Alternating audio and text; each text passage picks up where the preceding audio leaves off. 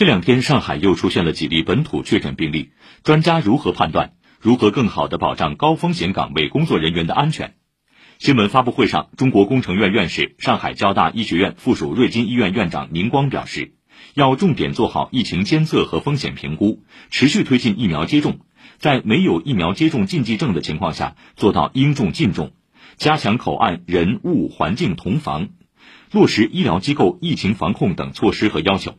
同时，我们每一位市民都是自己健康的第一责任人。也是城市防控体系的重要参与者，在日常生活和工作中自觉落实佩戴口罩、社交距离、个人卫生等防控要求，主动自我防护，主动接种疫苗，主动就医问诊，精准、科学、高效地做好疫情预防和控制。